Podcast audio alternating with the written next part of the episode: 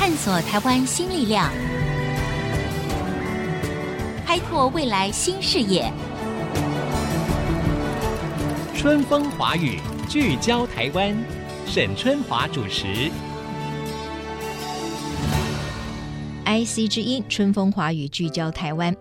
说到这个台湾的原住民文化，哎呀，我想那真的是澎湃多元，这是我们台湾的重要瑰宝。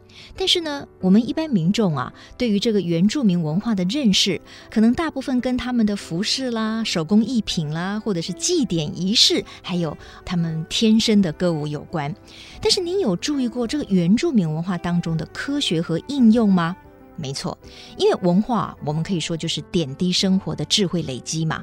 清华大学的教授傅立玉教授呢，他深耕原乡部落二十多年，那么希望将流传于各部原住民的生活智慧跟这些传奇的故事呢，用科技的方法，在部落跟外界之间搭起一个桥梁。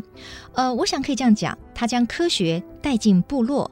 更将科学从部落带出来，而这个努力的过程当中，不但让原住民朋友感到自信、感到骄傲，也让国际间看到台湾原住民文化的深邃和精彩。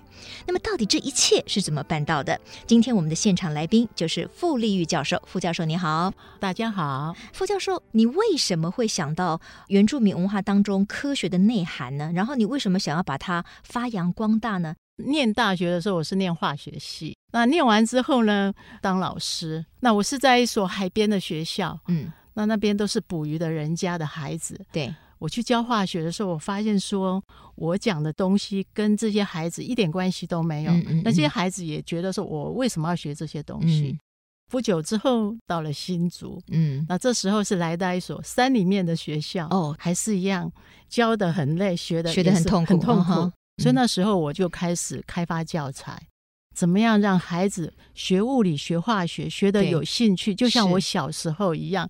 到了科学园区实验中学。我就拼命的设计各种不同的教学方法，做各种不同的科学教具。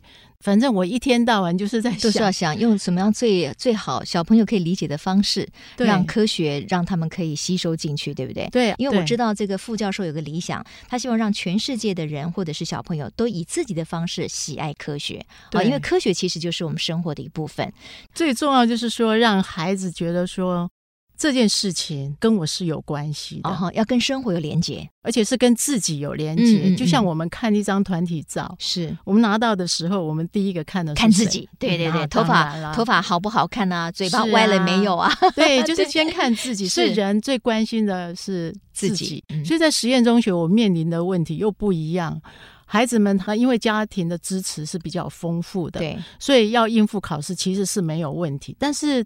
难道学科学只是为了考试吗？嗯，我应该教给孩子的科学是什么？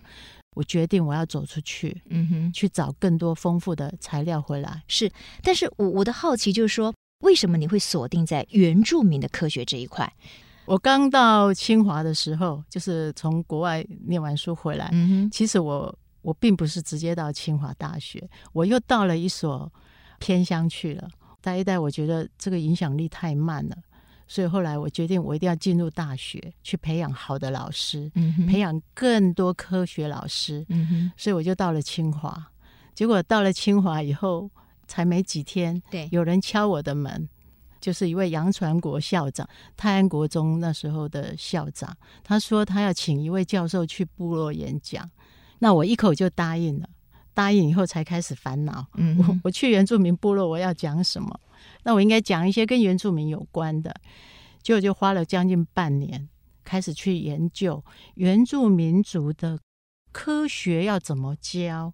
是从那个时候，是从那个时候开始，你才把这个注意力放在原住民的科学。对，啊，怎么样教原住民的科学？但是问题是我们原住民的文化里面，科学我们好像很难把它变成是一个类别来特别的去接近或者是了解它。所以这个各方面的他们的生活智慧啦，或者是所谓的科学，在原住民文化里面，您又是怎么样发掘出来的？嗯、呃，那一次的演讲之前呢，我抱着做研究的心情是，但是事实上，我开始读这些原住民族科学或是文化的文献的时候，我就一直发现说，其实里面有太丰富的科学学习的材料在里面，嗯、因为我看科学的角度会不太一样。而且我还发现，在国外竟然一九七零年，美国他们就已经有一个呃美国的那个原住民族科学与工程协会的成立，让我非常的震撼。我那一整个有一个礼拜，我几乎没有办法睡觉，因为我非常的开心。对，说这个是一个很重要的。学门领域，为什么台湾一直没有做？嗯、我那时候就下定决心，我要开始做。那一做呢，当然就做出更深的兴趣来了哈。是，所以事实上，我们如果说副教授他从事了这个原住民科学的相关的研究，甚至是教学的这个内容之后呢，也做了很多的案件哈，比如说原住民部落为背景的科普动画，两度得过金钟奖的肯定哈。这件事情呢。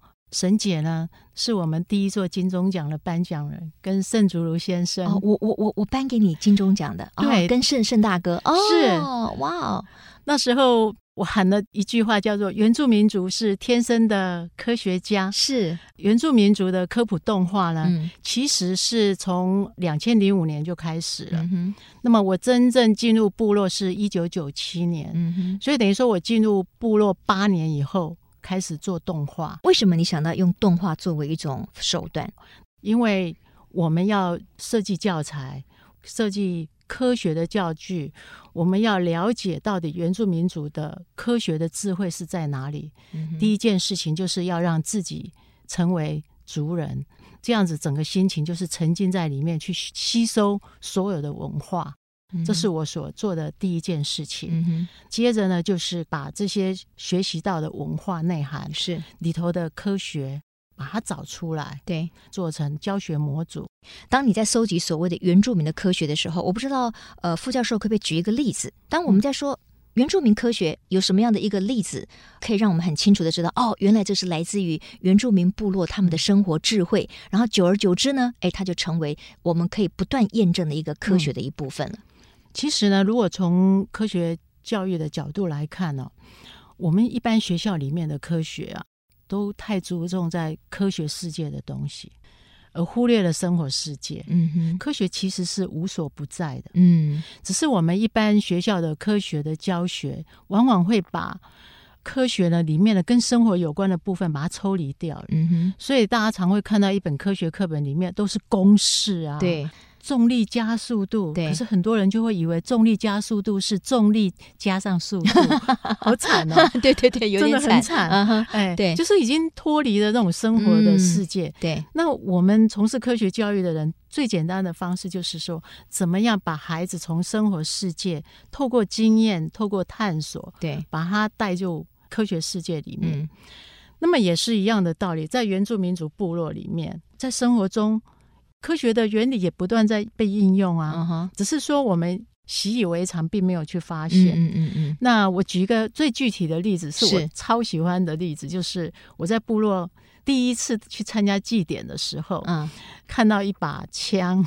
是竹子做的枪，竹枪不是竹筷子做的，不是我们、哦、我们泰雅族的那个竹枪是用竹管还有竹片嗯。下去做的，然后有一个扳机的那样的一个哦，然后我们就把那个竹树枝啊或者是竹筷子放在里头一拉啪，那那时候我看到这把竹枪的时候，我觉得超好玩的，就一玩不得了啊。那个扳机，那个竹片，它本身的形变，对、哎，你看我这时候用了科学术语，就是啊，形变我就听不了，哎，形状的改变嘛，哦，形变是形状的改变，我我想太难了，你看，所以我们就讲形状的改变不就好了吗？对对对。可是学校老师就一定要讲形变，然后接着还要讲虎克定律，然后还要写出公式，对不对？嗯嗯。但是我那时候看到那把竹枪的时候，我整个那个虎克定律的那个实际的案例。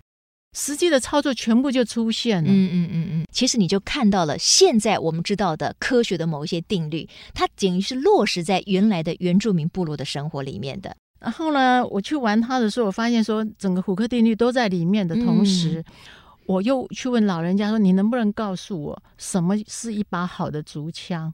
就老人家非常的神奇，他说：“你这个竹片的部分如果是这样歪歪的，嗯，你没有九十度，没有这样直直的，对，跟那个枪管的话，你这把枪就不是好的枪。嗯哼”后来我想到说：“对，哎，也对啊，以科学的原理来说的话，如果它这个扳机这一个位置，嗯，跟主管之间如果不是垂直的话，嗯，那它打出去就不是一个正向的力量啊。对对对，正不是正向力量，那个力道就小了。嗯嗯嗯，这么简单的事情，对。”然后它存在部落可能已经好几十年，甚至百年以上，甚至几千年，对，几千年了，对不对？啊哈，所以我就从那一支竹枪开始，嗯嗯嗯，啊，我就开始写。教案开始写教学单元，嗯嗯嗯。那我一开始一共开发了二十五个单元，对。那这些单元都是跟所谓的原住民文化里面的科学有关的题材吗？还有陷阱。然后这些都是给原住民的小朋友去学习的，还是说是开放给所有的这个一般的学校来学习？呃，一开始因为我们是拿国科会的经费，嗯嗯，那对象研究对象主要是原住民孩子，嗯，所以我就亲自每个礼拜到两个部落去教。那后来三年之后。证明说是有效的，我们就继续就推展到其他部落。嗯，那到后来呢，我们还进一步就是。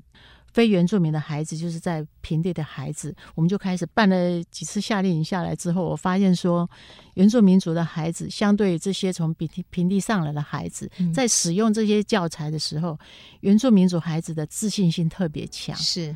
他在回答问题的时候不一样，不一样的。这也让我做了一个非常有趣的那个直性的观察分析。嗯嗯那当然，平地的孩子也也非常有兴趣。是、嗯、我们听到傅立玉教授这样讲哈，我想我们顿时就茅塞顿开了。因为事实上，有很多的婆婆妈妈、家庭主妇，他们在厨房里面或者在生活里面有很多的生活智慧。其实我们也不知道说那是要套在什么样的一个科学或者公式里面，但是我们的生活经验就告诉我们，怎么样才能够使出力道，怎么样才能够节省力气，怎么样才能够让做一件事情更有效率。这其实生活里面处处是科学。是的啊、嗯，那么。等一下，在广告回来之后呢，我们要继续来请清华大学的傅丽玉教授谈谈的是，诶，他不但呢是做了这个所谓的科普动画，事实上呢，现在还有原住民的云端科展，把科展放在云端上，那又是怎么样子来执行的呢？呃，另外他说，文化的隔阂其实跟学习的成效非常有关，这中间又有什么样的动人的小故事呢？广告之后继续回来。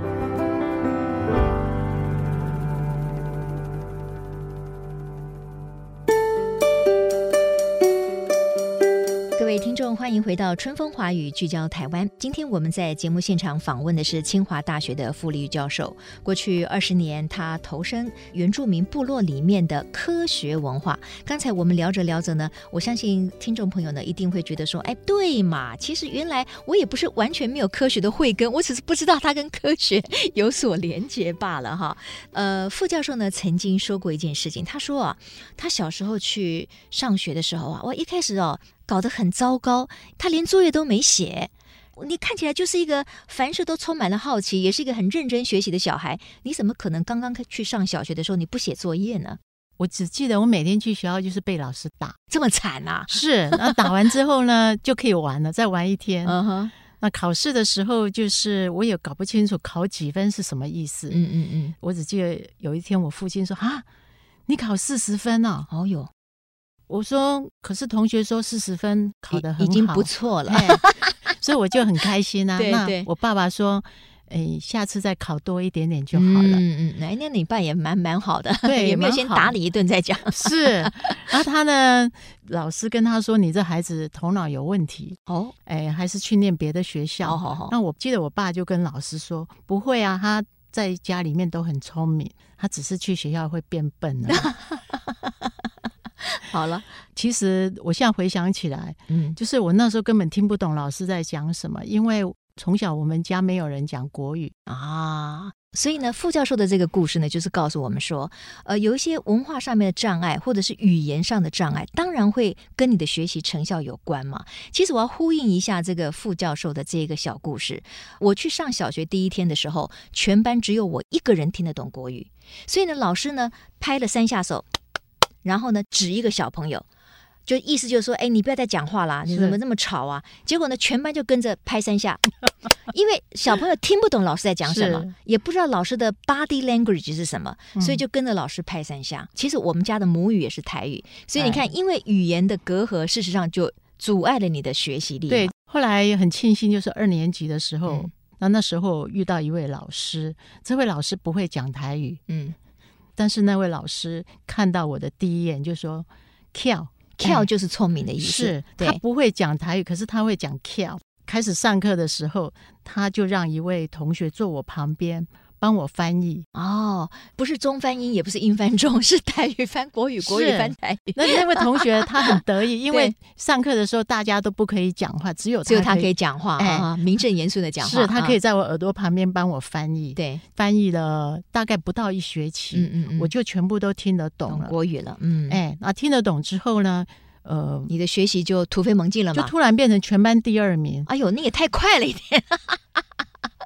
所以原来完全就是你听不懂，你听不懂当然没有办法学习嘛。是啊，对啊，怎么考试、怎么写作业都不知道嘛。不知道哈。所以事实上这段经验呢，我我想后来让这个副教授在接触原住民小朋友的时候，一定也看到了，其实原住民小朋友有很多是很有潜力，他们的天资也是聪颖的，但是或许没有给他好的教材的内容，没有给他好的方法，所以没有办法启动他们的进一步的学习力啊。这个中间可能会有一些连接，对不对？是。如果说呃，我们能够顺着每个孩子他生活的环境，对。他生活当中既有的经验，而且他熟悉的内容啊等等的话，从那个地方作为出发点，然后慢慢慢慢引导他来学科学的话，对，那每个孩子呢都可以很自由自在的学习。嗯，就像我们原住民族孩子。他在他生活环境里面熟悉的很有这么多丰富的东西，嗯，可是我们的教科书里面并不会拿这些当例子啊，对，也不会拿这些做教材啊。嗯嗯嗯，但是最近还蛮开心，我听到说国中的自然科就要用那个阿美族的巴拉告啊，巴拉告是什么意思？巴拉告是阿美族一种。